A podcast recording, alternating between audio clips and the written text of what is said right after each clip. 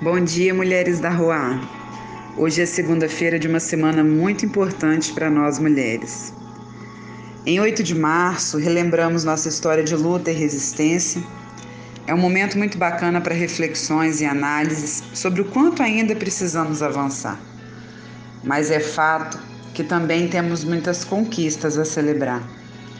Indigestas, repudiosas, briguentas, autossuficientes, mimizentas. Essas são algumas palavras que constituem parte do vocabulário social projetadas a nós quando o assunto é feminismo. Nas igrejas, possuídas, endemoniadas, mulheres rebeldes que negaram a palavra. Nesse momento, lembrar da trajetória de Jesus no exercício do seu ministério nos ajuda muito quanto às angústias existenciais. Mas como a nossa irmã Valéria sempre nos lembra, Valéria é fundadora da EIG, ainda bem que a gente tem a gente. Confesso que tem sido muito bom participar e contribuir com esse coletivo. Bom, para essa semana eu escolhi uma mulher de Atos dos Apóstolos. O seu nome é Lídia. E diante da narrativa registrada no capítulo 16, eu quero refletir algumas coisinhas com vocês. Lá no versículo 13, diz o seguinte: No dia de sábado, saímos da cidade para a margem do rio, onde julgávamos haver um lugar para oração. E assentando-nos, vimos mulheres e falamos a elas, porque elas ali estavam reunidas. Certa mulher chamada Lídia vendedora de púrpura da cidade de Tiatira, servia a Deus. Ela nos ouvia e o Senhor lhe abriu o coração para que estivesse atenta ao que Paulo dizia. Depois que foi batizada, ela e sua casa convidou-nos, dizendo: Se haveis julgado que eu seja fiel ao Senhor, entrai em minha casa e ficai ali. E nos convenceu a isso. Minhas irmãs, Apesar de algumas divergências sobre a data do registro final desse livro, algumas possibilidades apontam para algo em torno do ano 63. Muitas coisas aconteceram com a vinda de Cristo e a história da Palestina e do mundo nunca mais seria a mesma. Ele veio libertar os oprimidos e fez isso com tanta excelência que nem mesmo sua morte seria capaz de deter essa eficácia. Pelo contrário, na verdade, a morte representava para todos um recomeço de algo que jamais teria fim. Sim, logo após a ascensão de Cristo, seus discípulos e discípulas continuaram a jornada da proclamação. É claro que as circunstâncias não lhes era favorável, mas sua fé e obras lhes levavam a anunciar por onde quer que fossem a nova comunidade que surge com a descida do Espírito Santo é destemida e, logo em sua formação, já possui características únicas de grandes transformações, não apenas pessoais, mas, sobretudo, para a coletividade. Ao lermos o livro de Atos dos Apóstolos, fica evidente o chamado desafiador de Cristo para a desconstrução de antigos moldes.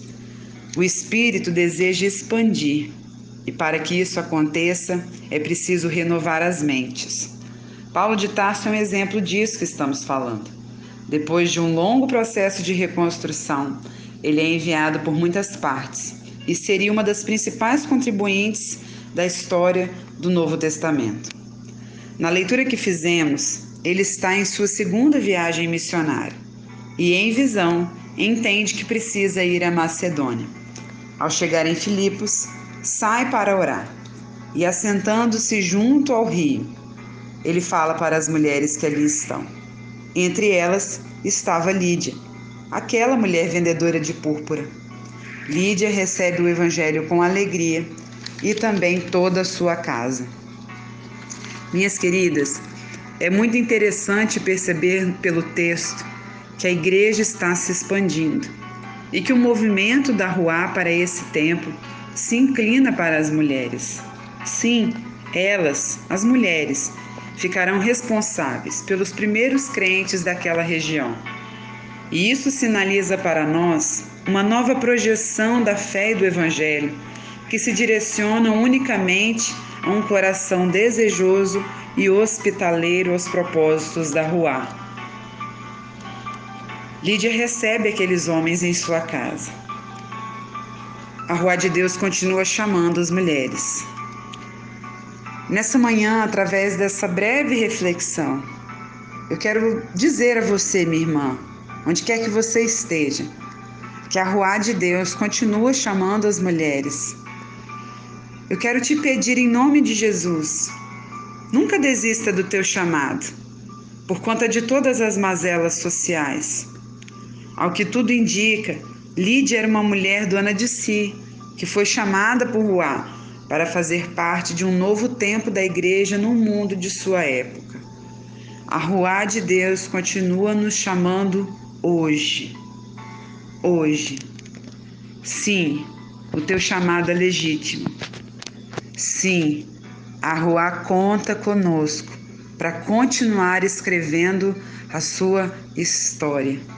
Em Atos dos Apóstolos, nós temos alguns registros da igreja daqueles dias e de tudo que o Espírito Santo começou a fazer. Mas a história continua. Novas visões, novos olhares, há uma nova projeção da rua para o nosso tempo, para esse momento da igreja no Brasil e no mundo. E a rua conta com você. A rua conta comigo. A rua conta com cada uma de nós. Fé e obras coração disposto. Que a Rua nos abençoe. Que a Rua continue nos capacitando. Eu quero orar com você. Deus Pai, Deus Mãe, nessa manhã nós oramos com todas as mulheres que nos ouvem. O nosso chamado é legítimo porque não recebemos de homens, não recebemos das pessoas, mas é o Senhor é o teu Espírito que nos comissionou. É o teu Espírito que tem nos enviado para esse projeto, para essa obra gloriosa. Ah, Senhor.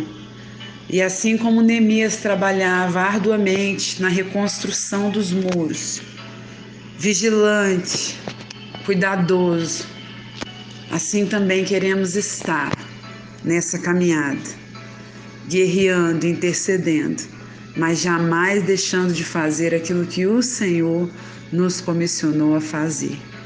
Assim eu abençoo a vida de cada irmã minha. Pelo nome de Jesus, eu oro. Amém.